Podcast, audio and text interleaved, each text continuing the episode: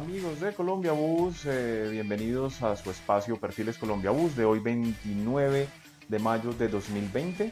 Mi nombre es Charlie Rodríguez, director de la revista Colombia Bus, la revista del autobús en Colombia, y hoy estamos transmitiendo, como siempre, desde Bogotá, trayéndoles a los más importantes personajes del mundo del autobús. Eh, seguimos en nuestra cuarentena indefinida, que al principio parecía que era de 15, luego de 40 y ahora no se sabe hasta cuándo vamos a estar. Nos seguimos preguntando, ¿será que de pronto nos encerramos muy rápido? ¿Será que, será que se está poniendo demasiado en riesgo la estabilidad económica de nuestros hogares? Bueno, eso queda en el aire.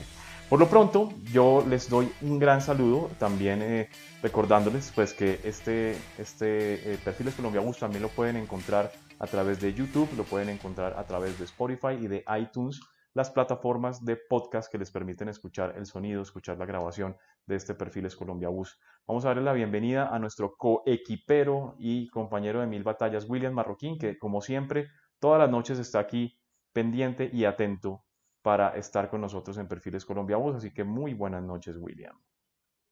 Muy buenas noches para todos los amigos de Colombia Bus que nos siguen en Colombia y en el mundo. Una cordial bienvenida a este programa de Perfiles Colombia Bus, una nueva entrega de este programa donde los protagonistas son las personas, donde traemos historia, conocimiento, reflexiones, la actualidad contada por las personas que directamente están involucradas en el autobús y orientan los destinos de las diferentes empresas. Y un saludo para el camarada Rodríguez, quien va a estar conmigo acompañándonos en esta transmisión. ¿Por qué camarada Rodríguez, William Marroquín? Bueno, lo que pasa es que hoy eh, estuvimos viendo que estabas en traje, en traje camuflado, el tapabocas parecía un pasamontañas, como si estuvieras en el monte. Bueno, les, les, comentamos que nosotros por ser prensa, pues tenemos la posibilidad y tenemos la credencial para podernos movilizar sin embargo, hacemos lo posible por movilizarnos lo mínimo posible. De hecho, yo tengo mi familia, tengo mi hija, tengo que protegerla y cuidarla, pero llega el momento en que toca salir y hoy nos tocó salir a hacer prueba de ruta. Estuvimos haciendo una prueba de ruta que todavía no les voy a contar eh, los resultados. Eso se va a ver la próxima semana en Perfiles Colombia Bus, donde vamos a hacer un gran lanzamiento, donde vamos a mostrar un producto muy interesante que entra a competir pues en, los, en el segmento eh, intermunicipal de pequeñas y, medianas distancias, un vehículo muy, muy, muy interesante, muy bien desarrollado. Entonces nos fuimos a hacer prueba de ruta y obviamente tocaba conseguir el traje de bioseguridad. De lo que como le dije a William, yo no quería uno blanco porque si me ven vestido blanco no saben si vengo a recoger un, un enfermo de COVID, no saben, no saben si estoy vendiendo paletas, no saben qué estoy haciendo, si, me volé, si me volé una planta nuclear, entonces el mío me lo compré camuflado eh, y ahora en vez de decirme que parezco un vendedor de paletas, me dicen que parezco el comandante del Frente 23 de las FARC. Entonces, pero te estabas tomando las carreteras. Me estaba tomando las armado de las cámaras de Colombia Bus haciendo este cubrimiento. Bueno, Will, ¿cómo está el sentimiento por allá? ¿Qué está pasando en el mundo del transporte? ¿Qué has escuchado? ¿Qué se, ¿Qué se, rumora y qué se está escuchando en las tribunas del autobús? Pues pesar porque las disposiciones no permiten aclarar el panorama y pues los transportadores siguen en siguen con la, angustia a medida que pasan los días pues la angustia es cada vez mayor y no hay una claridad y adicional que la preocupación continúa porque el, el tema de la reactivación quedando al garete de los alcaldes.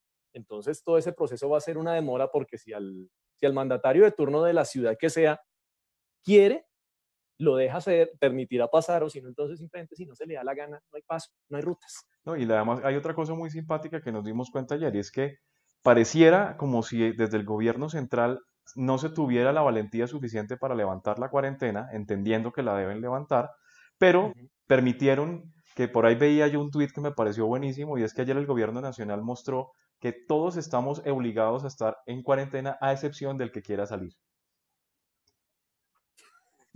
A eso vamos. Al paso, así como vamos, la gente en el desespero terminará saliendo porque le toca o porque necesita. Sí, hoy que estuve en la calle, que estuve, hoy se me hizo raro manejar por más de una hora para acá y una hora para acá a mi casa y, volvían, habían trancones, había trancón por la avenida 68, impresionante. Todo el mundo ya está en la calle, todo el mundo ya está en la calle. Las plazas de mercado siguen con personas. Entonces aquí en adelante que lo que nos toca es cuidado personal, comprar su traje, su traje antifluido, comprar su careta, su visor, tener su tapabocas certificado, no el que tejió la abuelita en crochet. Ni comprado en la calle y probado en la calle. es que a eso vamos. ¿Viste Salió un video también por eso mismo, hombre. Un señor que se los estaba probando a ver cuál le quedaba bueno, u otro que cogía y los, los, los metía en bolsitas individuales y llegaba y lo soplaba. La bolsa y Hágame el favor. Bueno, mi Will, ya después de nuestra, nuestra sesión de calentamiento y chistes varios, vamos a arrancar a hablar de una empresa que yo sé que está en el corazón de, de, los cundinamarqueses y boyacenses porque durante décadas y décadas pues ha conectado, ha sido esa, esa, esa compañía que ha conectado a Bogotá y a los diferentes municipios cercanos del departamento de Boyacá y es Coflo Norte. En contados minutos estará con nosotros el ingeniero Arbey Caro, que muy amablemente eh, pues ha eh, aceptado la invitación de Colombia Bus, que está con nosotros acá. Pero antes, como es una tradición de don Wiki William, que fue bautizado así por, eh, por Claudio Sidman de Mercedes-Benz, ¿no? Fue bautizado así. Sí, aquí le enviamos un saludo. Exactamente. Fue este personaje eh, quien lo bautizó, pues Wiki Williams nos va a contar desde su gran poder investigativo y obviamente utilizando el amplio archivo fotográfico de Colombia Bus, la historia de Coflo Norte. Así que Will, estás al mando de Perfiles Colombia Bus. Muchas gracias Charlie, gracias a todas las personas que se van conectando y les vamos a contar una historia muy bonita. Porque, bueno, en abril de 1953 eh, existía en Duitama una compañía creada por nueve transportadores que era Transportes Flota Norte. Empezaron con 12 buses. Meses después llegaba la dictadura de Gustavo Rojas Pinilla, del general Gustavo Rojas Pinilla, nacido en Tunja, y durante ese tiempo se impulsó el desarrollo de varias obras de infraestructura y con ello se permitió el crecimiento de las vías y con ello, pues obviamente, empresas que necesitaban unir a las poblaciones de esas crecientes obras de infraestructura. Paralelamente, en Boyacá el desarrollo económico crecía de manera importante gracias a la fundación de la Empresa Siderúrgica Nacional Paz del Río, que posteriormente se llamaría Serías Paz del Río y hoy propiedad de la brasileña Votorantim, en la ciudad de Belencito, entre Nopsa y Corrales. Allí se empleaba una gran cantidad de personal de esos municipios vecinos a la planta y también los yacimientos de carbón, caliza y hierro que se necesitan para el acero, que estaban justamente en el municipio de Paz del Río. Eso permitió Crecimiento porque se necesitaba transportar a miles de personas que trabajaban en las actividades tanto de la planta como de la extracción de los minerales. Y asimismo, el crecimiento de rutas que unían a Sogamoso, Duitama, con esas poblaciones. Pasó que en ese tiempo, en abril de 1953 y durante esos pocos años, la empresa empezó a tener algunos problemas y eso los obligó a buscar nuevos asociados. Las primeras rutas eran de Bogotá a Sogamoso, luego se consiguieron unas rutas hacia el Cocuy, pasando por la vía de la Ubita y San Mateo, luego de Bogotá a San Mateo. En unos buses, en esos 12 buses de la época y otros que fueron incorporando, que eran unos buses carrozados no en Boyacá, aunque no lo creas, todavía no llegaba el desarrollo de la carrocera de Boyacá, sino eran carrozados en Bucaramanga con los camiones norteamericanos, Ford, Dodge, Chevrolet, Fargo, lo que fuera. Y después aparece la vía Bogotá-Tunja que ayuda a dinamizar mucho más el comercio y las actividades económicas de la región. ¿Qué pasa? Cuando llega esa vía, esos 12 socios iniciales, esos nueve socios iniciales y con esa pequeña flota empezaron a ver que había oportunidades, pero al ser una empresa, Transportes Flota Norte Limitada, eso les impedía expandirse después empiezan a buscar la manera de, para poderse expandir, para poder crecer. Y en ese tiempo estaba muy de moda el cooperativismo y alrededor de 20 empresas que después estarían dentro de las más importantes de la actualidad, nacieron bajo ese esquema de cooperativismo. Por esos tiempos en Boyacá había una misión israelí que visitaba compañías, visitaba queriendo fundar esos esquemas de naturaleza cooperativa y varios socios copian la idea, adoptan la idea del cooperativismo y en junio de 1965, un 6 de junio de 1965, o sea, tendremos cumpleaños de Coflo Norte en muy pocos días, en la ciudad de Uitama, se da la transformación de Transportes Flota Norte en Cooperativa de Transportes Flota Norte Limitada. con 20 socios, esos primeros socios que habíamos hablado, llegaron otros de Paipa, otros que incluso venían de Transbolívar y contribuyeron al crecimiento de esa empresa. Hay que recordar al señor Pedro Macanás, que fue el principal impulsor de ese esquema cooperativo y se convertiría en el primer gerente de la cooperativa Flota Norte.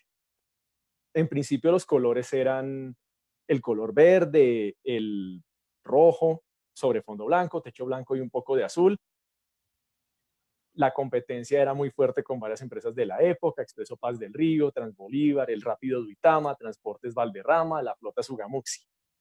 La empresa va evolucionando y en 1971 hay un hito importante, porque primero se decide invertir en nuevas unidades para un servicio de lujo, trayendo unos chasis AVI españoles carrozados por Muisca ya en Duitama.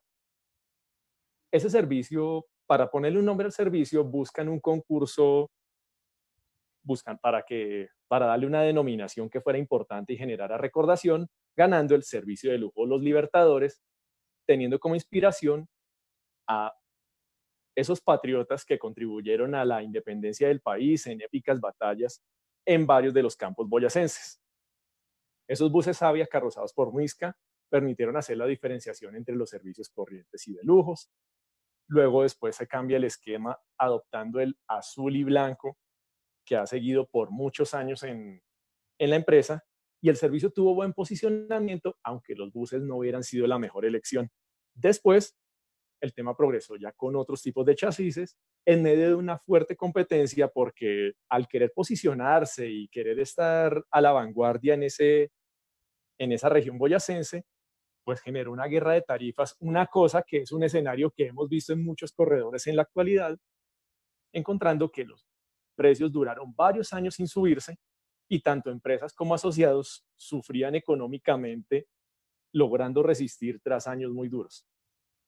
La década de los 80 y los 90, pues ya el Servicio Libertadores se posiciona como uno de los más importantes en la zona, uno de los más representativos, una época donde también se dio un gran desarrollo de la industria boyacense y de ahí comienza a aparecer con más fuerza ese calificativo de la escuela carrocera de Duitama y de Boyacá, y que también permitiría que Duitama se convirtiera en uno de los núcleos del autobús, dada la ubicación de fabricantes, academia, proveedores de componentes y empresas de la zona muy importantes que les adquirían los vehículos, entre ellas Coflo Norte, que apostó por carroceros boyacenses a los de la época, Aga, Suprema, Muisca, Invicta, JJ, Super Mustang, Tundama, con los P900, CHR 580. Solamente Colcar de Bogotá y después Olímpica serían los fabricantes de Bogotá que permitirían en esa época de los 80 y comienzos de los 90 unirse a esa proveeduría boyacense muy importante. Después los trazos europeos del Royal Class, el Suprema Dinastía, con los CHR 660, Mitsubishi RP 118. Por ahí llegó algún hindú, dada la relación entre su fabricante con con Boyacá. El nuevo milenio saluda a Coflonorte con, la, con el inicio de la operación del servicio especial. En 2003 llega el servicio preferencial de lujo con la primera apuesta de los chasis Scania K124 IB, con, los, con el Marco Polo Andare Class, con servicio directo, refrigerios, cobija y atención a bordo, que lo hizo uno de los mejores, si no el mejor, del oriente del país. En 2005 hay una integración con las otras empresas que durante un tiempo que han formado parte del grupo de Libertadores, como lo ha sido Autoboy, la flota Sulamuxi. Con eso hubo mayor expansión, integración y aprovechamiento de sinergias entre las tres empresas con base en esa gran experiencia que ya tenía Coflo Norte. En esa época también hay un cambio de imagen con el pasando de esos azules al color verde, y muchos fabricantes de la época, estaba Tundama, Aga, AGB, Invicar, de entre las boyacenses, y en Bogotá pues Marco Polo, Buscar, autobuses BJ, JGB, con chasis de la época, Mercedes OH 1636, O500, Scania K124IB, K360, Chevrolet LB 150, otros menos mencionados como Volvo E7R, Volkswagen 18310 y la primera en apostarle a los Yutong ZK 6129. 2009 hay otro cambio, pero de pintura, inspirándose en la mexicana TAP Transportes y Autobuses del Pacífico, con unos colores entre plata y diferentes tonalidades del azul. 2013, Libertadores, Coflo Norte, se convierte en una de esas primeras empresas que se une a ese club selecto de los buses doble piso con sus dos Marco Polo Paradiso 1800 DD de la generación 7 con el Scania K410. En ese tiempo también buscando la expansión de las rutas a través de licitaciones, donde había un archivo larguísimo donde buena parte de los proyectos de licitación y expansión de rutas eran empresas de era Coflo Norte o del Grupo Libertadores. 2018, un nuevo esquema de pintura con un azul más claro y presencia de nuevamente del rojo al que se le uniría el, el amarillo. Y con esta nueva imagen, con retos, con retos nuevos, así es que podemos darle la bienvenida al ingeniero Arbey Caro, quien está en la junta directiva de Coflo Norte. A le damos la bienvenida.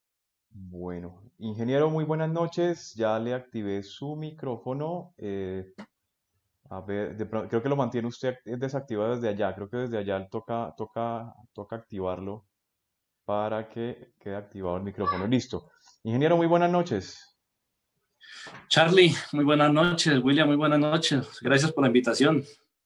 Bienvenido a Perfiles Colombia Bus. Faltaba su merced por estos lares y qué bueno haberlo podido traer para que, para que hablemos de historia, para que hablemos de cosas buenas, para que hablemos de cosas no tan buenas, pero para que quede para siempre pues un recuerdo del paso de Coflonorte por este espacio de Perfiles Colombia Bus. Antes de, eh, pues después de haber escuchado esta reseña muy detallada realizada por William, quisiéramos saber, ya hablamos de las máquinas y la empresa, pero la idea ahora es hablar de usted. Entonces, ¿cómo es ese proceso de vida para llegar a convertirse en transportador? Sabemos que viene de familia transportadora. ¿Y cómo es este proceso también para llegar, obviamente, a estar en las altas esferas de la dirección de Coflo Norte? Gracias, Charlie. Eh, pues como usted dice, yo creo que somos transportadores eh, en lo personal por tradición y por herencia. Pues mi padre Humberto Caro Vergara, un transportador mm, desde hace más de 50 años, eh, una persona que le ha gustado mucho el transporte, que siempre vivió entre los buses, siempre viendo las oportunidades de prestar un gran servicio, de servirle a las personas, de transportar esas personas que a veces le da a uno felicidad ver el agrado con el que una persona se traslada de una parte a otra, ver familias eh, ver que un servicio tan especial y tan esencial como es el transporte de pasajeros puede cambiar cultura, puede cambiar familias. Y pues eh, lo que le digo, yo soy transportador por profesión, eh, vinculados a Norte a través de mi padre hace 17 años. Mm, digamos que yo terminé mis estudios universitarios de ingeniería civil y pues terminando mis estudios ingresé como asociado de la cooperativa Flota Norte. Eh, pues lo que es curioso, pienso que el amor por esta, mm, el amor y la pasión por el transporte, pues lo va vinculando a usted y en el, en el, en el primer año ya, ya hacía parte del Consejo Directivo de Cooperativa Norte Limitada. Tiempo después eh, de, eh, pasé a ser miembro de la Junta Directiva de Flota Sugamoxi, fui digamos que el transporte me apasiona, siempre ha sido un gusto. Entonces, cuando tenía la oportunidad, viajaba en mis buses, servía como auxiliar, después empecé a conducir los vehículos. Eh, lo que le digo, pienso que esto es una pasión, esto es algo que uno hace con mucho amor, con mucho agrado. Eh, a mí me genera mucha felicidad. En la época que usted, ah, perdón, qué pena, qué pena le hago una interrupción antes de que se me vaya la paloma, porque usted dijo que empezaba, que manejó los vehículos. Y es que digamos que hay, yo sé, me he dado cuenta aquí en perfiles que hay cierta predilección por esos gerentes que se han untado de cabrilla. Entonces, ¿qué vehículos alcanzó a manejar usted cuando, cuando le, se sentaba ahí en, en, el, en, la oficina, como le dicen los conductores? Yo operé el, el LV 150. Inicié con Chevrolet LV 150, el Mercedes 1636, cuando estaban en el 2006, 2005, eh, y el Scania cuando llegaron los, los, Scanias, cuando tuvo los preferenciales en el 2003, el grupo de preferenciales, esos 20 vehículos que sacamos en Scania con eh, uno de nuestros aliados, Marco Polo. Entonces, digamos que los tres tipos de vehículos tuve el placer de, operarlos y hicimos parte también de Volvo, también conduje el Volvo V7, también tuve la oportunidad de, fuimos de los que invertimos y creímos en la industria china con Yutong, que de la montaña, me daba risa cuando lo lograban ahorita la historia de la empresa, eh, pero sí, tuvimos dos Yutong, pues que digamos fueron, han sido experiencias porque si, usted lo nota casi que nosotros hemos tenido la oportunidad de, de, pasar por todas las marcas. Entonces eso es una experiencia porque le ayuda a usted a conocer el tipo de vehículos, y digamos que ya hoy en día como que nosotros vamos por una sola línea y eso es algo lo que ha ayudado también a, a Coflonorte a tener la posición que tiene en este momento. Mm, cuando lo que digo, mm, Coflonorte hizo parte de los servicios preferenciales en el año 2002, 2003 y, y empezamos a, a, a, trabajar con estos vehículos de suspensión neumática. De ahí en adelante fue un cambio bastante interesante para nuestro grupo empresarial. Bueno, yo lo interrumpí cuando usted me habló de conducir vehículos, pero la historia seguía, ¿cierto? Sí, entonces, digamos, pasé de allí, ya fui, pasé a ser parte de la sugerencia operativa de Flota Subamuxi. Terminando allí la sugerencia de, operativa de Flota Subamuxi, fui gerente de Flota Subamuxi, que hace parte de nuestro grupo empresarial. Eh, después pasé nuevamente al consejo directivo, la junta de vigilancia y nuevamente retomé con Autoboy hace cinco años, fui dos años subgerente administrativo de Autoboy S.A. Luego pasé a ser nuevamente gerente de flota Subamuxi y llegué, digamos, eh, en nuestro, en nuestro grupo empresarial ya al top, que es la cooperativa Flota Norte Limitada, como gerente general de Norte. Ok, perfecto. Antes de continuar con esta entrevista, eh, nos toca, como es todas las noches y es nuestro deber, dar paso a su majestad el público, eso sí, el público respetuoso y el público amable y querido que se junta con nosotros todas las noches. Así que Will, por favor, eh, ¿quién está conectado con nosotros? Y yo ya vi por ahí un saludo que le manda el señor Francisco Ruiz de Transaire que le dice que cómo se topa. Sí, señor. ¿Quién más está conectado con nosotros, Will? Bueno, dentro de esa larga lista de personas que se van conectando, vamos saludando a la gente de Automotores La Floresta, a Carlos Vanegas, a Fabio Santoya, a todo el equipo, a Ernesto Benítez, a Gildardo Cuervo de Marco Polo, a Gustavo Ruiz de Scania y a toda la gente de Scania Colombia que también está pendiente de este Perfiles Colombia Bus, Andrés Cristancho, Nangidero Rego de Sotra Urabá, Laura Barrera de Maquitécnicos, Samir Echeverry, Henry Leal, Miguel del Río, Marta Betancourt, Don José Corso, Elber Ariza, Miguel Garavito, Fabio Rojas de Motoriza Calle 80, Camilo Huertas de Daimler, Fernando Bermúdez, Diana Calderón de Centro Diesel, Yamid Lara, Helber Novoa. Tenemos a Manuel Lizarazo, un gran libertadólogo, usólogo que después pasaría a ser del equipo de Transaire, como ya lo habíamos mencionado en algún momento.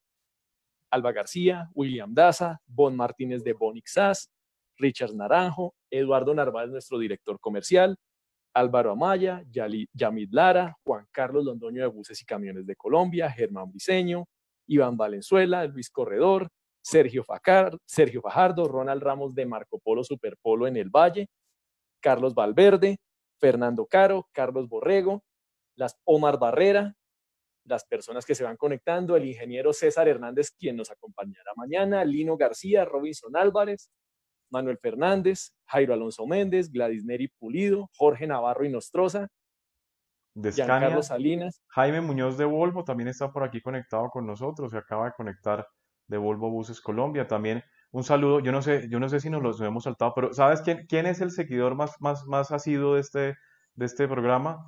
Es el señor Andrés Felipe Cortés Roa, que es el tipo más activo y, creo que no lo saludamos, lo estamos saludando. Sí, otro que yo me lo estaba pasando. Y otro que yo quiero saludar es a nuestro, al primero que siempre saluda, que es Manuel desde Cúcuta. Y que ah, le estamos debiendo la saludamos. Porque no. Ángela Barrera de Transtec. Ángela Barrera de Transtec también se está conectando. Está también eh, Edgar Hernán Niño. Y a, a, Manuel que por favor comuníquese conmigo por interno para mándeme sus daticos para hacerle llegar la gorra de Colombia Bus que se ganó por ser siempre el primero en conectarse. Lo mismo nuestro querido Andrés Felipe también me gustaría tener sus datos porque pienso que podemos mandar dos gorritas de Colombia Bus y yo sé que ellos las Genial. muchísimo. Bueno, Will, vamos con, vamos con pregunta de tu parte para que continuemos entonces con esta entrevista con Arbet. Bueno, rápidamente. Una de las cosas, uno de los elementos que más destaca Coflonorte es esa velocidad con la que se renuevan los vehículos. ¿Qué, ¿Qué, es lo que permite tener esa renovación tan constante del parque automotor?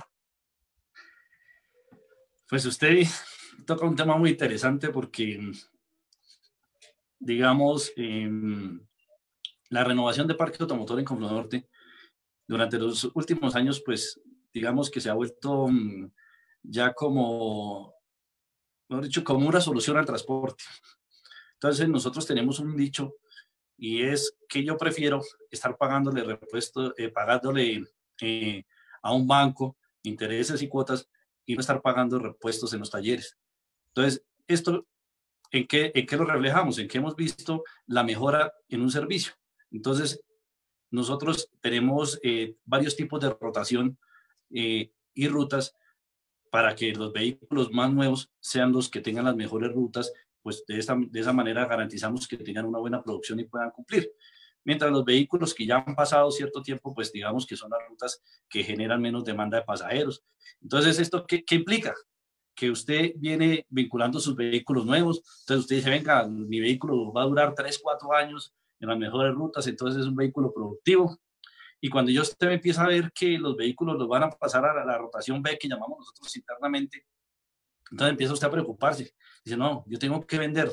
Entonces yo empiezo a vender mi vehículo y a buscar la forma ya de reponer ese vehículo. Entonces eso ha generado, digamos que eh, la inversión, la inversión eh, sea constante en nuestro grupo empresarial. Lo que usted dice, digamos, creo que eh, en lo que yo estuve en la gerencia, un día hablaba ya con mis amigos de, Superpolo, de Aga, de Scania, que pienso que en, la historia, le decía yo un día a Carlos Gutiérrez, un gran amigo mío, decía, oiga, creo que en la historia usted se va a acordar de mí, porque nunca van a comprar más vehículos de los que les compramos en estos dos años. En los últimos dos años, en 2018 y 2019, nosotros adquirimos más de 80 vehículos nuevos. Normalmente nosotros en un año siempre comprábamos entre 25 y 30 vehículos para mí fue algo top porque, pues digamos, se presentaron eh, cuando ya nos acabaron la unión temporal, que no nos permitieron que el grupo empresarial siguiera prestando la ruta Arauca, entonces nos tocó empezar a tomar medidas. Eh, implantamos un nuevo servicio con la ruta Arauca a través de Flota Subamuxi, y colocando 20 vehículos nuevos. Entonces, e, eso nos ayudó pues a, a, a empezar a crecer ese grupo.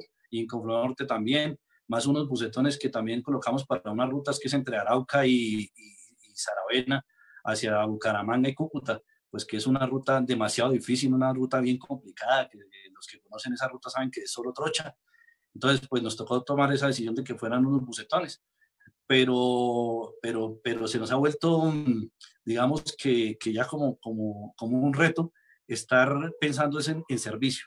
Digamos que nosotros tenemos la mentalidad de prestar servicio, y, y, pues ver la competencia, ¿no? Nosotros creemos que si prestamos un buen servicio, si son vehículos que prestan, que, que digamos no se van, que no tenemos que estar transbordando a nuestros usuarios, vamos a tener la confiabilidad de que nuestra, las personas que viajan con nosotros, pues dicen, oiga, las personas notan que esos vehículos son nuevos. Entonces esto, esto ha ayudado precisamente a que el grupo Cofro Norte, el grupo Libertadores, eh, digamos, tenga ya esta representación, que digo que ya es una representación a nivel nacional, eh, ya ver ese aviso de Libertadores en Cartagena, Barranquilla, Santa Marta, Bucaramanga, en sitios donde, digamos, no, no era fácil que nosotros lográramos entrar y, y, tener la oportunidad de ver uno de nuestros vehículos, mm, pues para mí es, motivo de orgullo que nosotros los boyacenses veamos crecer tanto nuestro grupo empresarial y ver crecer tanto las empresas de acá de Boyacá.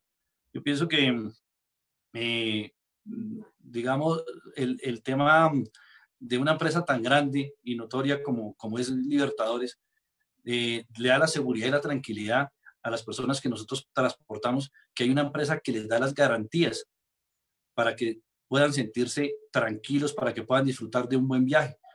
Entonces, eh, pienso que por eso los usuarios prefieren nuestro servicio. Ingeniero, una pregunta que nos llega casi todas las noches que tenemos a los gerentes de las compañías acá, y usted no se podía salvar de esa pregunta, y es, eh, supimos que hace algunos años hubo el famoso boom de los buses de dos pisos, ¿cierto? Y sabemos pues que una de las, las primeras compañías que incorporó estos vehículos, el famoso Max 01, Max 02, eh, pues fue Coflonorte. Años después se hace una renovación de esos vehículos. ¿Cuál ha sido realmente la experiencia de eh, Coflonorte operando este tipo de vehículos? ¿Realmente vale la pena tener este tipo de unidades en un servicio como el que presta la compañía que, usted, que ustedes pues, manejan? Corredor. Pues lo que usted dice, Charlie, nosotros fuimos una de las empresas que creímos en este tipo de vehículos. Eh, digamos que por el hecho de ser cooperativa a veces es bien difícil tomar este tipo de decisiones. Por eso ustedes notarán que nosotros únicamente tenemos dos vehículos que son propiedad de la cooperativa. El resto de vehículos, digamos, como es una empresa que tiene 140 vehículos. El resto de vehículos eh, son de socios, pero los únicos dos vehículos eh, de este servicio de lujo son, son los dos buses de dos pisos. Lo que usted dice, eh, pues nosotros obviamente innovábamos con este servicio, pero para nosotros era una sorpresa ver que era el servicio más vendido.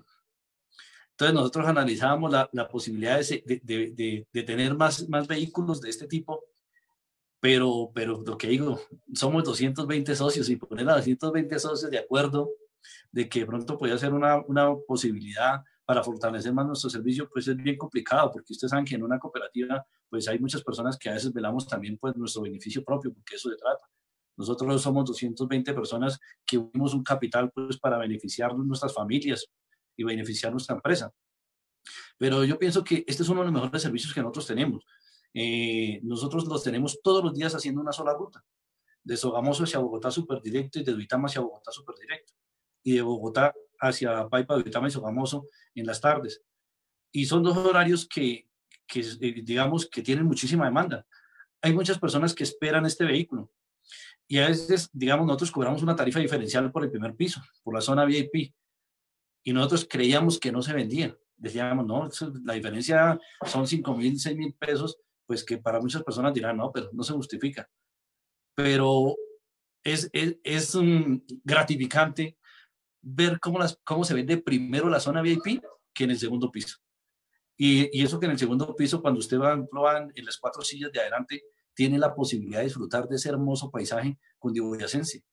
Eh, yo tuve la oportunidad, a mí me gusta mucho viajar y tuve la oportunidad, pues obviamente, de disfrutar eh, de, de, de, esa panorámica que usted puede tener desde el vehículo de dos pisos, poder ver esos de verdad, esos hermosos paisajes, las represas, eh, llegar a Boyacá y ver el puente Boyacá, nuestra capital, y, y estar también en, la zona VIP y, no sentir usted un viaje, sentir la comodidad eh, de, un viaje demasiado placentero.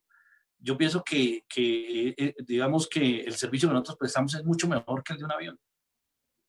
Pero hay personas que en realidad aprecian mucho ese servicio. Yo creo que, que, llegamos donde era porque nosotros después de cierto tiempo, lo que dicen, igual que la renovación de los vehículos, cuatro años y pues de una vez estábamos renovando.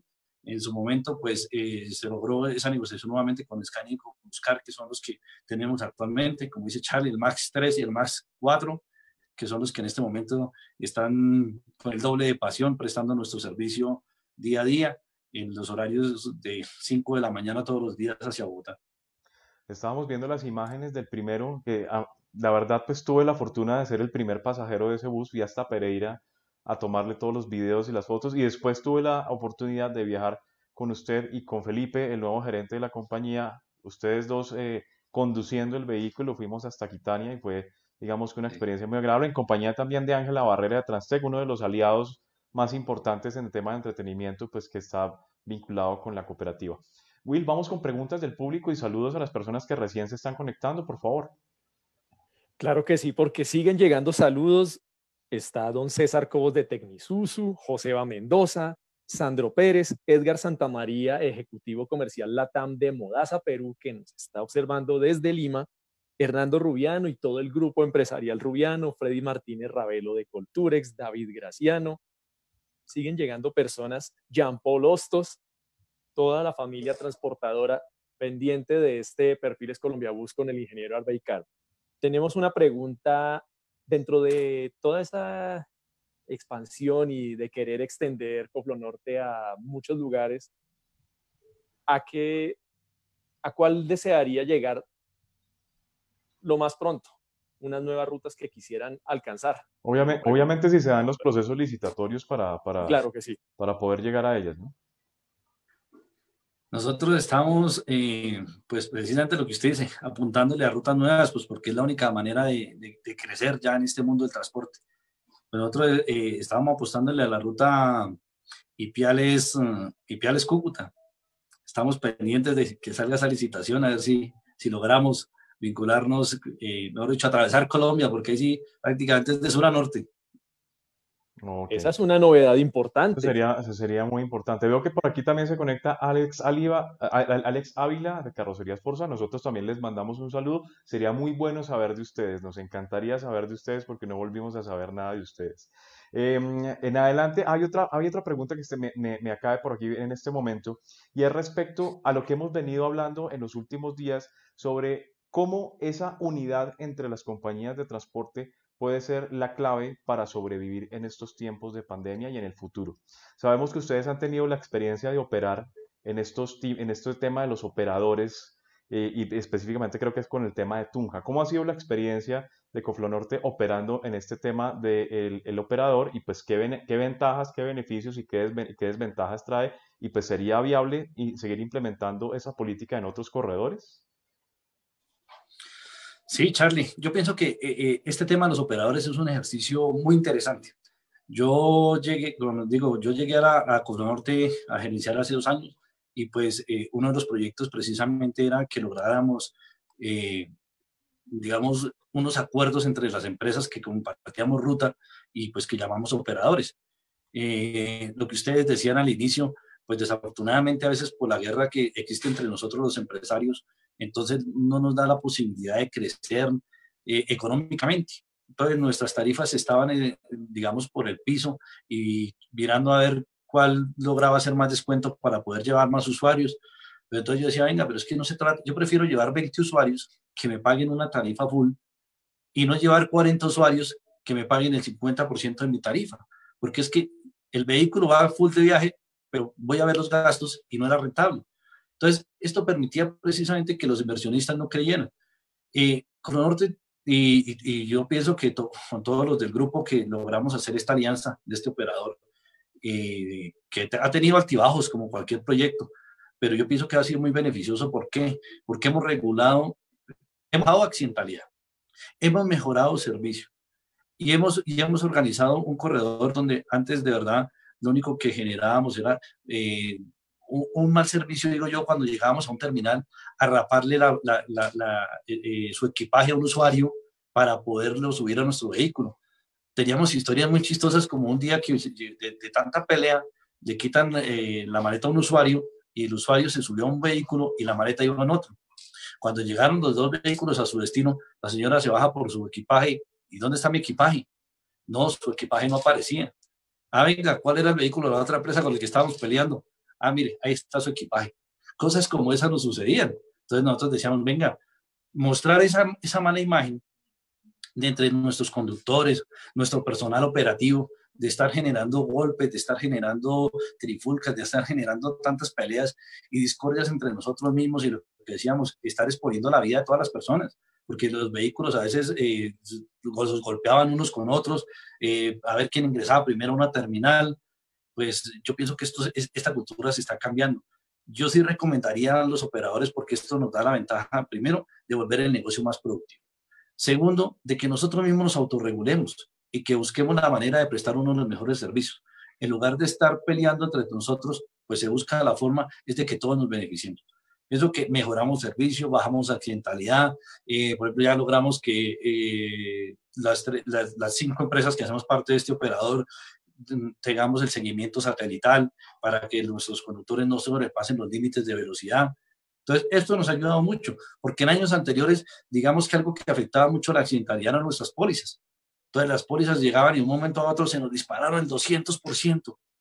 Entonces, venga, ¿y, qué hacemos? Y llegaban las aseguradoras, no, es que el riesgo de ustedes es muy alto. Nosotros teníamos mucha accidentalidad, todas las empresas. Entonces, ya con un operador organizado, logramos bajar costos de operación. Y yo pienso que eso se vio reflejado en estos dos años, por lo menos mientras yo estuve frente a la compañía, de, eh, operativamente, que se mejoró muchísimo y, económicamente creo que los resultados fueron muy buenos. Fueron uno de los mejores años que ha tenido nuestra cooperativa y nuestro grupo empresarial. Hablando de este tema del operador, eh, también obviamente es el momento de arrancar a hablar de un tema que está conexo con el operador y es esta operación en el nuevo terminal. Yo pienso que atrás quedan esos recuerdos de la, de la antigua terminal, muy bien ubicada supuestamente, según muchos habitantes de la, de la capital boyacense. En su momento. En su momento, ¿cierto? Pero que después se volvió el festival de un bus encima de otro, un, lugar de difícil acceso, complejo, eh, que de inmedio, que de todas maneras también eh, facilitaba esa pelea entre empresas, ¿no? Me acuerdo el, revoleo de espectras y personajes por aquí para arriba y para abajo con su terminal y ese bus y que llegó el mío y que llegó el otro y esa, esa cuestión era como medio compleja, la verdad. ¿Qué ha pasado con el nuevo terminal? Porque entendemos, no, no, no tengo claridad al respecto, usted me sacará de la duda, ¿está usted gerenciando en este momento el terminal de Tunja? Sí, a la fecha todavía soy el gerente general de, la nueva terminal de Tunja, Juana Velasco de Gallo. Pues lo que usted dice, Charlie, yo pienso que el cambio fue del cielo a la tierra. Digamos, eh, el terminal de Tunja llegó un momento que se empezó a quedar pequeño. Entonces, a mí me parecía algo curioso y siempre lo expresaba en algunas mesas de trabajo donde decía, ¿cómo es posible que en el terminal de Tunja los vehículos que vienen desde desde la ciudad de Bogotá y van hacia Paipa, Duitama o Gamoso, tenían que dejar los pasajeros en la rampa? Entonces se bajaban nuestros usuarios y tenían que atravesar toda la zona operativa para poder encontrar la zona peatonal y salir de la terminal. Pues exponiendo sus vidas por lo que usted estaba diciendo, Charlie. Un vehículo en reverso, ya de la rampa de salida, y nuestros usuarios por detrás tratando de evadir que el vehículo generara un accidente. Y a pesar de eso, pues nosotros vimos muchos accidentes en esa terminal. Yo pienso que eh, este proyecto fue un proyecto muy acertado, un proyecto que yo siempre lo aplaudiré. Eh, digamos que fue un reto, un reto porque, digamos, la administración, lo que era la gobernación y la alcaldía, nos presionaron que teníamos o teníamos que iniciar eh, antes de finalizar año y, y, pues no teníamos todo a punto. Eh, digamos, nosotros hacemos parte también de la terminal de Vitama y cuando pues se salió la licitación de esta terminal de Tunja, digamos que yo siempre traté de buscar que todos los transportadores boyacenses nos uniéramos para lograr eh, tener la operación y la concesión de esa terminal. Eh, pues al final creo que lo logramos. Eh, la gran mayoría de los transportadores boyacenses hacemos parte de esa unión temporal que en este momento tiene la concesión de la terminal de Tunja. La infraestructura es una infraestructura muy bonita. Los que ya han tenido la posibilidad de conocerla saben que es algo muy diferente. Para mí es una, una infraestructura hecha a la medida, una infraestructura que cumple con las condiciones para ser una de las mejores terminales de nuestro país. Eh, unas rampas de descenso, unas rampas de ascenso, digamos, el ingreso ya a nuestros usuarios. Tenemos unas rampas eléctricas que beneficiarán a las personas que de pronto tienen algún tipo de movilidad. Y, y, ya que la zona operativa ya es una zona operativa, digamos, amplia, una zona operativa donde usted puede de verdad prestar un buen servicio, donde los vehículos tienen su propio espacio, y, tienen, digamos, la organización para que nuestros usuarios que transitan día a día por esta terminal puedan tener la tranquilidad. Otro tema muy importante es la seguridad. Usted antes se bajaba en la terminal antigua de Tunja y usted tenía que esconder todo, porque usted estaba de que lo, lo, iban a robar. Usted ahorita puede sentir la tranquilidad dentro de esa terminal. Y esa terminal la hicieron con un diseño, pues ustedes conocen, las personas que conocen Tunja saben que el clima de Tunja es un clima frío. Entonces colocaron, eh, eh, hicieron unos diseños espectaculares que al interior de la terminal mantiene un clima cálido, clima muy rico. Entonces nosotros eh, logramos colocar en operación, pero pues obviamente tenemos 24 meses para cumplir el 100% de las obligaciones que tiene esta concesión. la idea es montar una terminal con estación de servicio, una terminal con parqueaderos y, y una terminal que les hace falta unas vías internas para que, eh, digamos, la salida de la terminal sea, mm, o sea, se mejore, porque en este momento... Que no esté la policía y a la salida, yo me, el primer día que fui a visitar la terminal me clavaron un parte ahí. Sí, entonces, pues precisamente por eso... Salir. Es que, eh, digamos que el ingreso hacia la terminal sí fue un ingreso que quedó un poco complicado. Entonces, por eso se, se, se generaron esos estudios y esos diseños de esa vía interna para que los vehículos que salen desde la terminal se puedan incorporar directamente a la BTS. Bueno, Will, Muy bien. pregunta. Claro que sí. Ingeniero, nos preguntan mucho eh, por qué han salido los auxiliares. Bueno, el tema de los auxiliares fue un tema, como todos, yo pienso que bastante complicado. Yo pienso que empezar a reducir en algún momento las nóminas, eh, pues es, e, es, e, e, es, difícil tomar una decisión cuando uno dice, venga, tenemos que recortar personal o tenemos que cambiar, eh, digamos, como, como el tema de los auxiliares, que era una persona que acompañaba a nuestro conductor en el día a día. Digamos que las cosas empezaron a cambiar mucho y el tema laboral empezamos a recibir muchas demandas. Entonces esto nos llevó a tomar esta decisión porque eh, nosotros logramos eh, que nuestros auxiliares eh, ingresaran a la nómina de, de, nuestra compañía, se les pagara su seguridad social, su salario y además de eso, pues se les daba lo de sus comidas y, sus, y su alimentación y su hotel. Entonces, ¿qué estaba sucediendo? Ya los señores auxiliares, como tenían sueldo y como ya tenían, dependían directamente de la empresa, entonces empezaron a tener conflicto con los conductores. No, es que usted no es mi jefe directo, mi jefe directo es la empresa, entonces yo a usted no le hago caso, yo me quedo acá, yo no le hago aseo al vehículo, y entonces a mí ya no me interesa porque es que no me pueden despedir, no me pueden decir nada, entonces digamos que ellos mismos se encargaron pues, de que nosotros lográramos tomar, llegáramos a tomar este tipo de decisiones. Porque primero, había muchos auxiliares que las personas que somos transportadores sabemos que usted arrancaba el viaje a las 5 de la mañana aquí súper directo hacia Bogotá y, íbamos llegando a Paipa, que es a 5 minutos de Vitama, y el auxiliar llega durmiendo. Entonces nosotros decíamos, pero ¿cómo es posible que nosotros tengamos que pagar una nómina para que un personaje se la pase durmiendo, se la pase descansando y fuera de eso nos demande? Entonces tuvimos muchas demandas que afortunadamente eh, pues la compañía ganó eh, muchas demandas laborales, pero sin embargo nosotros dijimos, mire, nosotros tenemos que aprender, y como otros países, a prestar un, un, buen servicio. Y nosotros tenemos que empezar a cambiar esa mentalidad, esa cultura, donde tenemos que iniciar nuestro viaje en una terminal y terminar en otra terminal. Desafortunadamente el tema de Bogotá es un tema complicado porque todos queremos que nos dejen ojalá frente a nuestra, a nuestra casa. No queremos caminar, no queremos movernos, pero esto sería bueno que en el transporte algún día se regulara, que lográramos de verdad prestar el servicio de terminal a terminal. Yo pienso que sería uno de los mejores servicios que lográramos prestar en nuestro país. Muy bien. Ingeniero, también hay un tema y es, bueno, está Coflo Norte, está Autoboy, está Flota Sugamuxi. ¿Cuáles son los papeles que están asignados a cada una de estas empresas que hacen parte del grupo? ¿Cómo están en este momento los esquemas de complementación y de manejo de, rutas y de asignación de destinos? No, en este momento, digamos, cada, cada empresa siempre ha operado independiente. Flota Sugamuxi tiene su propio gerente, sus propias, su propia parte administrativa y su junta directiva, al igual que Autoboy y Cofronorte. Eh, en este momento, cada empresa está prestando las rutas que tiene asignadas. Autoboy, pues obviamente está trabajando las rutas de Bucaramanga, Cartagena, Barbosa, Moniquirá, eh, lo que es Flota Sumamoxi, Casanare, Arauca, Norte Santander y Santander, y pues Cofro Norte, que el fuerte que es Cundinamarca, Boyacá y, y Casanare. Pero cada empresa en este momento está operando de manera independiente. Lo que pasa es que, eh, digamos, Cofro Norte tiene el, aviso de Libertadores, que es la insignia de nosotros, lo que hace reconocer ese grupo empresarial y lo que hace ver que nuestro grupo ha crecido a, nivel nacional. Muy bien. Ingeniero, una, este, digamos que ya pasamos como cosas raras, se nos pasa el tiempo, 50 minutos de programa y ya casi nos toca terminar y todavía nos quedan muchas cosas en el tintero.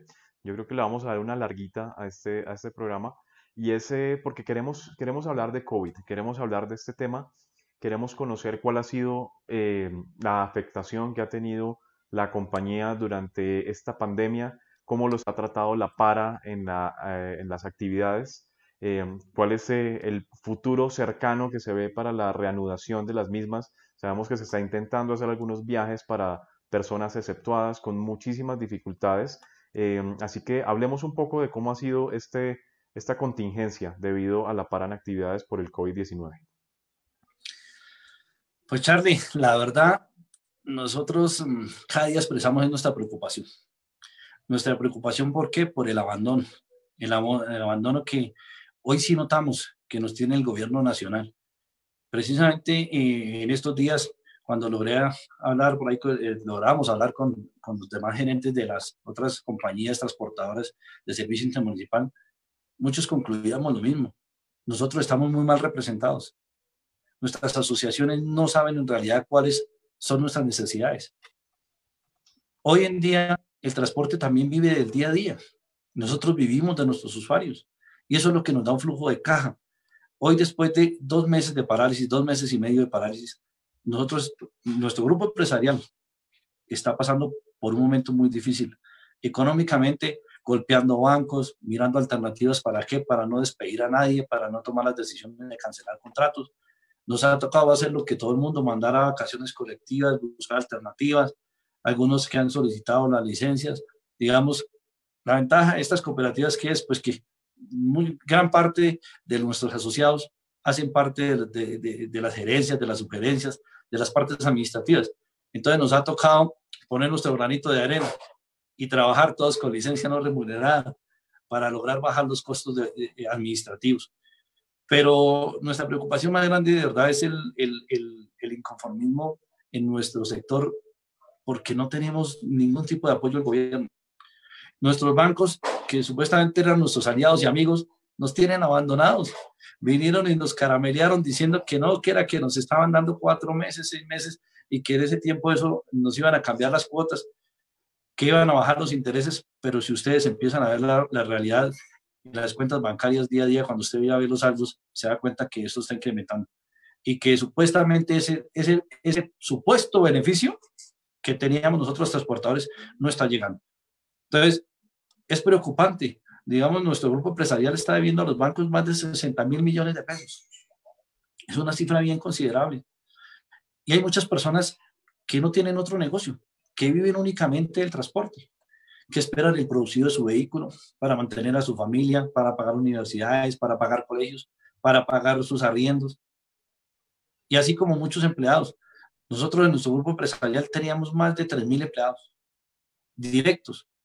Imagínese usted la situación en la que nosotros andamos y poder usted tomar decisiones, porque usted le toca tomar decisiones a veces pensando en que usted mismo se está afectando. Entonces, ¿cómo hago si a veces yo mismo tengo que tomar decisiones que me van a perjudicar? Entonces, eh, afortunadamente, digamos que algunos aliados, luego, eh, empresarialmente, eh, Mundial Seguros, que es con los que nosotros estamos en este momento con nuestras pólizas contractuales pues congelaron las pólizas, pues porque se dieron, se dieron cuenta las necesidades. Pero esperábamos, digamos, sobre todo los bancos, porque en especial trabajamos con un banco que no lo quiero mencionar acá, pero pues, digamos que yo pienso que el 90% de esos 60 mil millones se deben a un solo banco y, y uno dice, venga, pues que no somos cualquier cliente, es que de 60 mil millones de pesos, pues no es una, una cuantía menor. Pues nada, digamos, menor, sino es algo muy considerable. Entonces, vemos que el gobierno apoya el transporte aéreo, los subsidia, los beneficia. Y pues digamos que el transporte aéreo tiene su propio servicio, pero nosotros, los servicios intermunicipales, nunca hemos recibido apoyo. Siempre nos suben los peajes, siempre nos suben los combustibles, siempre nos suben los lubricantes. A nosotros, la superintendencia al transporte intermunicipal, somos los que más nos golpean, son los que más sanciones nos llegan. Pero mire, ¿qué está haciendo el gobierno en este momento? ¿Cómo están controlando todo, todos esos vehículos que no tienen una póliza, vehículos particulares que están transportando a las personas y cobrando tarifas exageradas? Ahí sí no hay control de ninguna clase. Pero cuando usted es legal, siempre nos vemos atacados. Nosotros siempre le hemos dicho en las mesas, venga, no nos alcahuetien, porque no se trata de eso. Pero tampoco nos ahorquen, porque es que es una manera que a veces nos sentimos asfixiados de ver cómo nos golpean tanto con solo sanciones y sanciones. Nosotros lo que buscamos es precisamente garantizar un buen servicio. Usted me decía hace rato, venga, ¿ustedes qué han pensado para el COVID? Mire, yo pienso que una de las mejores formas de controlar el COVID entre ciudades es el transporte público. ¿Por qué? Porque es que en una terminal usted puede montar un consultorio y empezar a hacer pruebas rápidas. Eso es lo que el gobierno debe estar promoviendo, pruebas rápidas y, canalizar todo por el servicio público de terminal a terminal, que usted pueda garantizar que las personas que van en un vehículo, pues no llevan el virus, no lo están transportando. Pero en este momento nosotros tenemos eh, unos viajes humanitarios que estamos prestando hacia las fronteras, llevando a nuestros, hermanos venezolanos, y ahí sí nosotros podemos, ocupación full, 40, 42 pasajeros para la frontera. Soldados, policía, full. Pero nos dicen que no, que para empezar a operar nuevamente, entonces únicamente podemos llevar el 50% de ocupación. Entonces, algo que dice, venga, pero para llevar nuestros hermanos venezolanos podemos llevar el, el viaje full, pero para transportar los colombianos, no. Para nuestros usuarios de cada día, no, que el 50% y que cada uno en una silla. Nosotros estamos dispuestos y queremos, siempre lo hemos dicho, colaborar los protocolos que sean necesarios. Nosotros hemos invertido mucho que la desinfección de los vehículos, que tapabocas, que ya los conductores ya les, les compramos los overoles. ¿Para qué? Pues porque ya nos toca cambiar la corbata por andar con overol, tapabocas, caretas, para prestar un, buen servicio y poder apoyar a nuestros conductores que ninguno se vaya a contagiar. Aunque pues son riesgos inminentes pero eso es lo que nosotros buscamos cada día, que desde las terminales y desde los vehículos el gobierno nos apoye. ¿Cómo controla usted unas vías donde, eh, donde en un vehículo particular van cuatro o cinco personas sin saber que alguien pueda estar llevando el virus? En cambio, si lo hacemos organizados, yo pienso que el transporte intermunicipal mm, puede empezar a operar cumpliendo unos requisitos. Entonces, en este momento estamos transportando lo que nos permiten eh, las que las las, excepciones. es lo único que nosotros estamos abordando. Estaban preguntando porque pues, se vio mucho en, la, en, la, en, la, en los medios que hubo un, inconveniente con un, con un, traslado que se hizo a Yopal.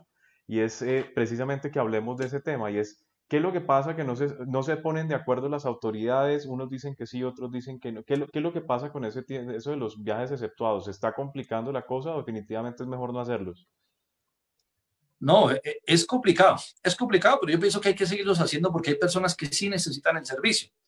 ¿Qué fue lo que sucedió con este viaje a Yopal? Pues resulta que, ¿yo qué hago? Pues yo confío en la buena fe de mis usuarios. Si mis usuarios me dicen, no, mi destino final es Yopal, pues nosotros listo.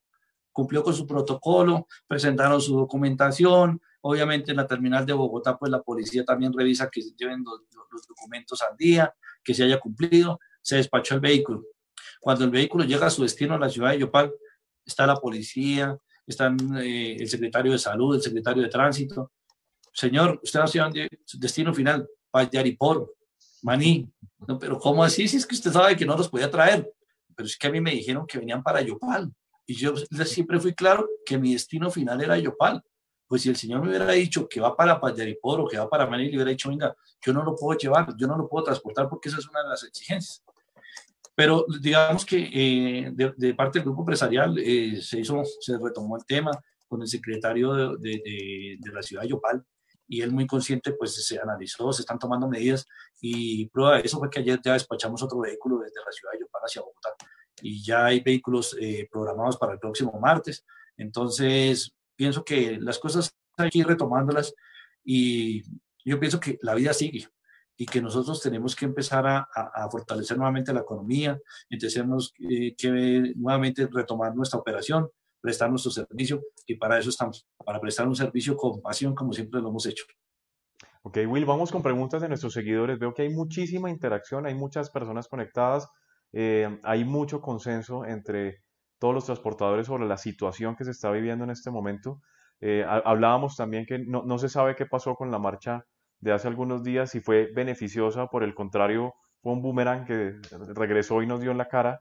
Eh, no, se sabe, no se sabe cuál fue la percepción que quedó en el ambiente después de eso. Sin embargo, hay que seguir luchando por este asunto y hay muchos comentarios de la gente que está conectada en una causa común. Will, vamos con comentarios, por favor.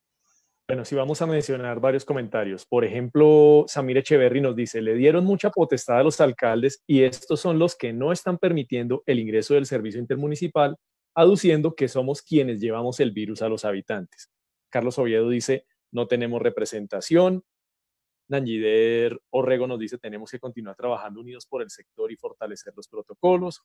Juan Carlos Rubiano dice, doctor Harvey, ¿y qué, qué piensa de la ministra después de la reunión?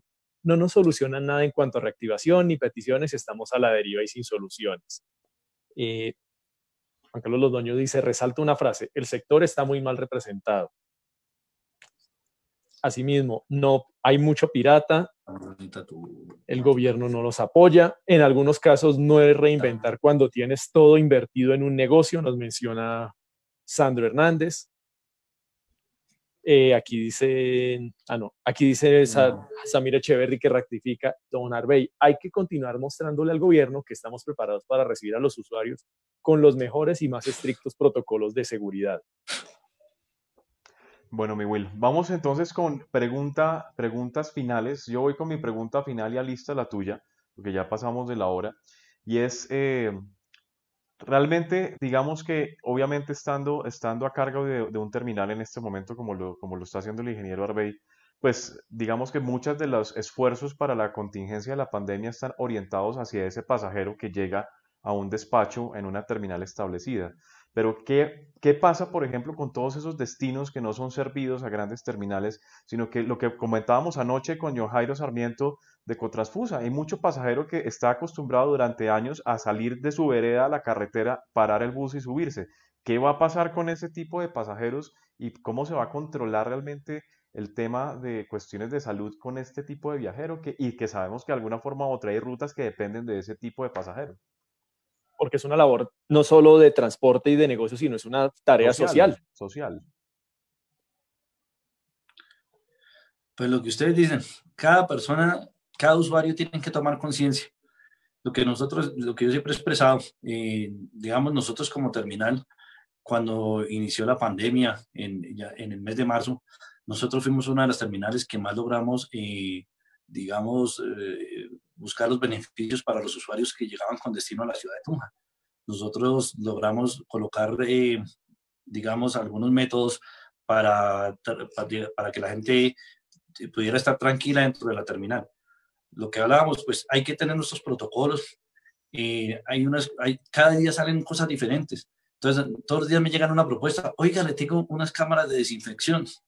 Y sale la, la secretaría diciendo, no, esas cámaras de desinfección no sirven porque usted por lo menos tiene que garantizar que una persona esas esté 20 minutos y eso es nocivo para la salud, entonces eso es malo, no podemos hacerlo. Pero nosotros siempre hemos expresado, digamos, nosotros podemos tener los controles de cuando las, las personas llegan a, nuestra terminal, garantizando pues que se les tome la temperatura, garantizando que tenemos lavamanos eh, en, eh, el servicio gratis para que las personas puedan eh, lavar sus manos, tenemos alcohol, tenemos gel, tenemos todo lo que nos requieren para, ¿para qué? Para que las personas puedan llegar tranquilas a su destino. Sin embargo, también ya se le radicó a la alcaldía, pues obviamente los protocolos de seguridad, los cuales nosotros tenemos que implementar. Lo otro, pues que se está buscando es, eh, digamos, eh, que, se, que haya mucha venta online que se lograran la venta de etiquetes pues a través de las plataformas, a través de Internet, para evitar la aglomeración. Esto pienso que son alternativas que por el momento nos, nos pueden dar resultado.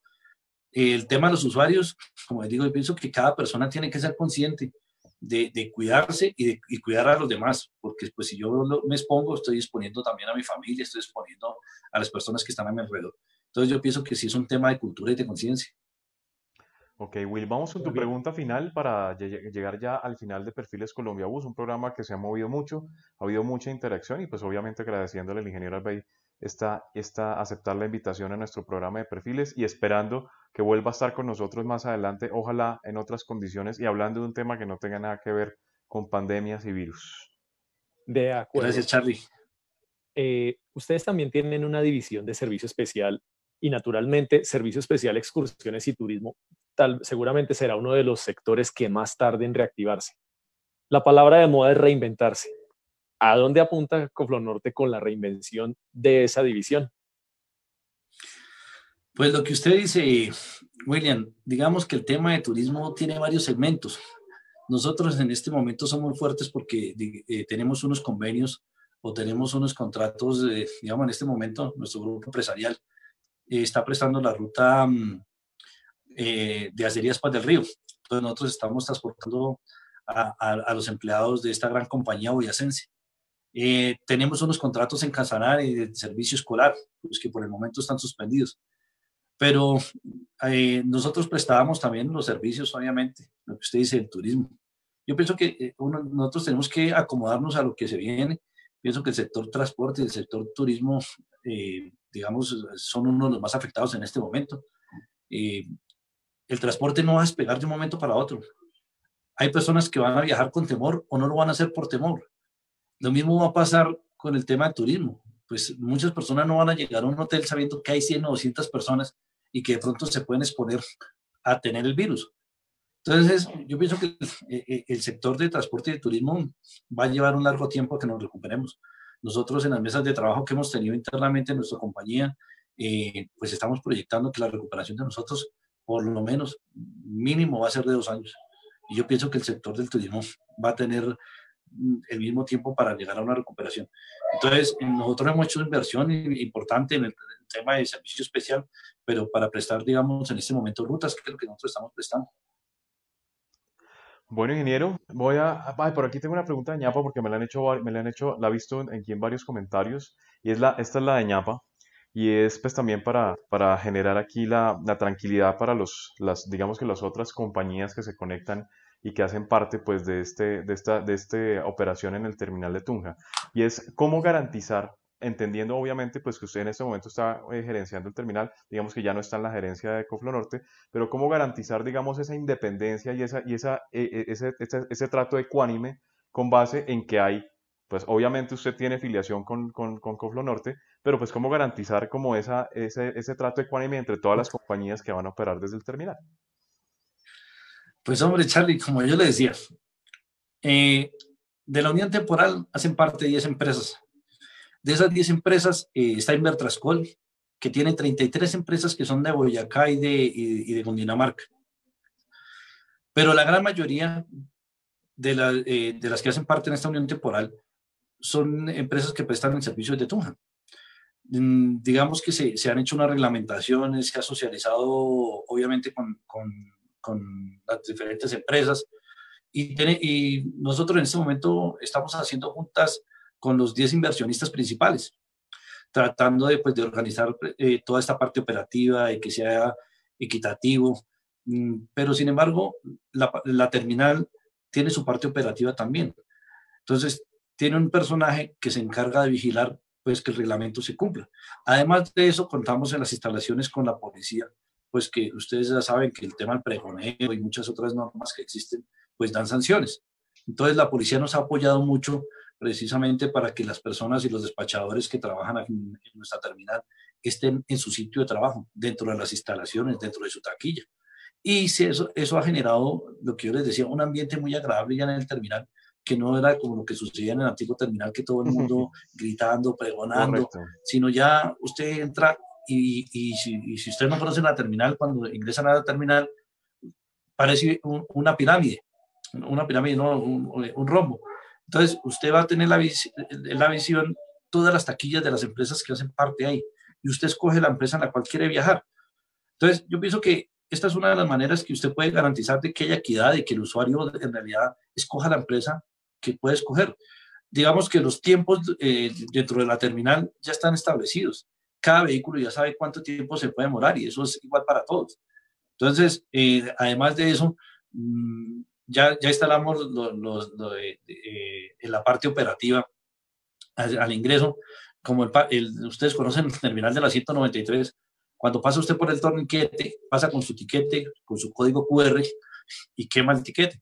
Entonces ya ahorita nuevamente cuando retomemos operación, ya estos sistemas van a empezar a operar. Entonces, ¿eso que garantiza? Que el usuario va a tener, eh, digamos, más libertad de que usted pueda llegar, comprar su etiquete y pasar directamente a las rampas de acceso. Entonces, digamos que de verdad es una terminal muy práctica. Yo pienso que las garantías para la equidad de todas las empresas están. Pues obviamente hay cosas que ajustar. Pienso que este es un proyecto nuevo y, y hay muchas cosas por trabajar pero la idea es que todas todas las empresas se sientan cómodas y que no vean que de pronto lo que usted estaba diciendo, que pues por lo que yo tengo, eh, soy socio de Cofonorte, pues digamos que me inclino más hacia el Grupo Libertadores, e, eso es otra de las garantías, pienso que también que nos ayuda el operador. Entonces, el operador, ¿qué dice? Que si nosotros venimos despachando vehículos cada 10 minutos, eso, e, esa parte la controlan los mismos operadores. Entonces, nosotros simplemente nos limitamos a vigilar que toda la operación se lleve a cabo en feliz término. Entonces, que los vehículos ingresen, que los conductores eh, hagan su, su, compre su conduce, hagan su prueba de codimetría y continúen su viaje. Entonces, es más, eh, la terminal de nosotros tiene dos pisos y en el primer piso es donde está la zona operativa. Entonces, nosotros hemos, eh, digamos que hemos sido muy rígidos en esa parte de que los conductores no tienen que estar en el segundo piso al lado de las taquillas, sino que ellos tienen que estar en su zona operativa esperando que lleguen sus usuarios. Entonces, esta eh, es de cultura, pero yo pienso que, digamos, las, las, empresas más grandes que, que, que prestan el transporte por ejemplo, hacia la ciudad de Bogotá, o Tunja Paipa, que está más famoso, Muniquera Barbosa, y digamos las ciudades grandes, pues de verdad tienen la garantía de que ahí están las taquillas, de que cualquier usuario puede llegar. Eh, digamos, no se permitió que se colocaran avisos como en otras terminales luminosos, avisos diferentes, sino se logró que todos los avisos sean iguales con los, con los nombres de las empresas. Nosotros estamos trabajando para que eh, esta terminal sea tipo aeropuerto, estamos tecnificándolo. Pienso que eh, si, si, si, logramos salir de esta pandemia y esperamos que sea pronto, en, a, partir de ese tiempo, en 24 meses esperamos tener de verdad una terminal bien tecnificada y una terminal que pienso que va a ser una de las mejores de Colombia.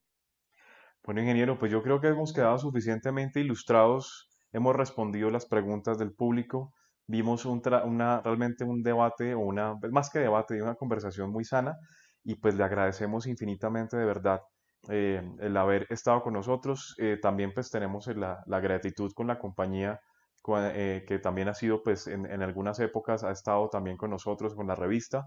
Así que pues le agradecemos muchísimo haber compartido con nosotros este espacio y pues sabe que Colombia Bus sigue siendo su casa y la casa de los transportadores para cuando necesiten de cualquier colaboración, pues aquí estamos para ayudar en lo que sea menester. Muchísimas gracias, ingeniero, y Will, también te doy el paso a ti para, para tu nota de cierre. Em, al ingeniero, muchas gracias. Me voy con la última reflexión de las metas que se están proponiendo para la terminal de Tunja cuando él habla de aeropuerto. Un tema clave en el servicio es hacerle sentir al usuario y al viajero que va que no va a una central de transporte, sino que puede usar esa terminal para hacer vueltas, para descansar, para ir a pasear como si fuera centro comercial y un sitio que no solo es para abordar o bajar de un bus. Eso es un tema clave que nos falta en, el país y pues ojalá con esta que lleguemos pronto a recuperarnos y a reactivarnos y puedan poner en marcha eso y que sea un terminal modelo para el resto del país. eso lo hacemos y sacamos un decreto donde se regule la venta de achiras en los terminales. Donde esté, donde esté limitada la cantidad de locales de venta de achiras, porque desde que se vendan achiras. Y manjar blanco. Y manjar blanco y pollo asado. Y pan. El 90% de los locales estamos fregados. Ahí sí, ahí sí. Pero yo, por fortuna, en el de Tunja no he visto achiras. no, lo que ustedes dicen, de verdad, mm, nosotros buscamos es eso, o sea, que eh, el terminal también sea como un centro comercial que las personas vayan, es que lo que digo, antes las personas iban a dejar al terminal antiguo a sus hijos y salían corriendo. Ahora las, salían corriendo a perseguir al que se les llevó el reloj. claro. O la maleta. Y, ahora usted tiene, tiene el placer de ver que las familias se bajan, acompañan a sus familiares, dan una vuelta por el terminal, se toman un café. Eh, digamos, he tenido la posibilidad de, hablar con algunas personas eh, en mi día a día y dicen, oiga, qué obra tan espectacular, qué terminal tan bonita. Y a veces lo valoran más los extranjeros o personas de otras ciudades que no, que no nuestros propios paisanos. Entonces, a veces recibir unos comentarios de personas, no, es que yo vengo de Medellín, que oiga, pero qué terminal tan hermosa, así nos han dicho, pero qué infraestructura tan bonita, muy agradable, muy chévere, muy segura, muy tranquila, los felicito. Y a veces nosotros, digamos, los boyacenses criticamos. Venga, que sí, que hay fallas, claro, que de pronto los accesos no son los mejores, tal vez, pero tenemos una gran terminal para operar y para mejorarla, que yo pienso que al final eso es lo que a nosotros nos importa, lograr que esos proyectos se lleven a feliz término y que nos mejoren la vida a todos, a los transportadores, a los usuarios, a las personas que dependen también de, un local, de una, del día a día, de sus ventas, de sus restaurantes. Y hemos buscado precisamente que lleguen a, hay unos locales vacíos porque Subway, em, digamos, marcas como estas quieren colocar allá sus marcas. Entonces, ah, no, qué chévere. Y coloquen un tipo de marcas de esas, que un King Donuts que también quería un local. Entonces, que dice, ah, venga, ya no nos quiero a Bogotá a comprar las donas, ya tenemos donde comprar las donas en Tunja. Ah. Entonces, las personas van a venir al menos por las donas. Esas son cosas que, que, estamos buscando, que nos cambien, que nos cambien un poquito la vida y que nos la mejoren. Charlie, yo eh, de verdad quiero agradecerle la invitación a usted y a William por este espacio. Eh, lo que ustedes saben, siempre, pues aquí un amigo, eh, nosotros los transportadores siempre estamos apoyando todo, todo nuestro gremio. últimamente, pues lo que decíamos, esperábamos más de la ministra y más de nuestro gobierno, más apoyo, pero pues nos sentimos huérfanos, huérfanos de todas esas asociaciones que nos representan que parecen que únicamente buscaran su beneficio personal. No sé si con esto estoy ofendiendo a alguien, pero pues es la realidad que hoy en día estamos viviendo. Por eso, eh, pues mi amigo allá, Armando Cuellar, mi amigo Edgar de Omega y, otros gerentes eh, lograron tomar la iniciativa de que nos uniéramos, era precisamente los transportadores, los que estamos directamente afectados y lográramos hacer eh, esa caravana que logramos hacer por todas las ciudades, ese desfile de nuestros vehículos con un trapo rojo, pues no, no como protesta, sino para decirles, oiga, existimos, Estamos acá, queremos que nos vean. Somos transportadores, somos empresarios pequeños, pero estamos unidos. Tenemos familias, nuestros conductores también viven de nosotros, también tienen familias, están mal. El gobierno nos dice, oiga, les voy a dar 400, eh, una parte para que le paguen el mínimo y el resto, ¿de dónde lo sacamos? Si es que los vehículos, por ejemplo, en nuestra empresa, cada vehículo es una empresa pequeña, cada vehículo es de un propietario y ese propietario tiene que asumir la deuda de su conductor. Entonces, ¿dónde está el beneficio? Y cada día que va pasando, cada mes, pues a nosotros se nos van aumentando los saldos y vivimos ya en saldo rojo. Entonces, cuando nosotros empecemos a operar, primero tenemos que pagar esas deudas para después poder decir, venga, ahora sí voy a tener un ingreso. Entonces, por eso nosotros decimos que la recuperación del sector va a estar en, entre dos o tres años. Este es un, algo que nos ha afectado, que obviamente nadie esperaba, pero sí la ministra debería tomar más conciencia y, analizar más las cosas desde otro punto de vista y apoyarnos un poquito más. invitar también a mis amigos de las agremiaciones, que de verdad no pensemos únicamente en los beneficios propios, sino pensemos que si los transportadores andamos bien, pues creo que ellos indirectamente, no indirectamente, más bien directamente van a estar mucho mejor. Ya Colombia Bus también. Cuídese mucho, ingeniero. Gracias, ingeniero. bienvenido a Colombia Bus y una feliz noche para usted.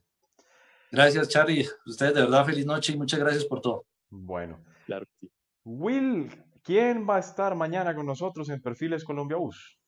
Bueno, mañana vamos a hablar de construcción de buses porque vamos a tener a uno de esos integrantes de ese grupo de, de, los, de los jóvenes, de los jóvenes de ese grupo. No, en ese entonces, de la, de la nueva ola, como le llamábamos en ese entonces. Sí, porque si vas a decir otra vez que los jóvenes empresarios, diseñadores, ingenieros, éramos jóvenes en 2002 y en 2003 cuando arrancamos. ya en este momento, esa, es, esa fue la nueva yo me estoy preparando para mi primer examen de próstata, entonces ya no estoy joven, ya eso se acabó, eso ya la, la juventud se, se fue, ya la fuerza de gravedad está afectándome en todas partes. Y a ti también, no te rías ya mucho que todas para No, me río de, me río de ti. Sí, en estos días estuve mirando la cita, me tocó con el doctor Manotas, no sé qué voy a hacer porque está muy complicado eso. Bueno, mi querido Will, entonces mañana vamos a estar con César Julián Hernández, uno de nuestros amigos de muchísimos años, ingeniero, constructor, desarrollador de proyectos y vamos a hablar de muchos proyectos que muchos de ustedes han visto en la calle y no saben quiénes están detrás de eso. Y hay mucho ingenio, hay mucho ingenio en Colombia para desarrollar vehículos y este hombre sí que se ha inventado cosas y las ha puesto a rodar. Así que, sí. muchísimas gracias por haber estado con nosotros en este Perfiles Colombia Bus. La pasamos muy bien, estuvimos muy agradados. No se les olvide que esto lo encuentran también en YouTube, lo encuentran en Spotify y lo encuentran en iTunes para quienes lo quieren descargar como podcast. Ha, llegado, ha sido todo por hoy. Nos vamos a descansar. Vamos a tomar una. Mira, vamos a tomar una bonita. ¿Esa no es, ¿esa es sin alcohol? Eh, no, esta es light porque estoy en modo, pues para bajar la vida. Esta es para bajar batido, de, batido de cebada. Chao, Bueno, Will. gracias Cuídate a mucho, todos. que estés muy bien. Feliz noche. No se los olvide que esta, eh, esto aquí, ¿cómo es que se llama? Colombia Bus es el canal del autobús en Colombia y en el mundo. Nos vemos mañana y hasta todos los momentos. Chao, pues.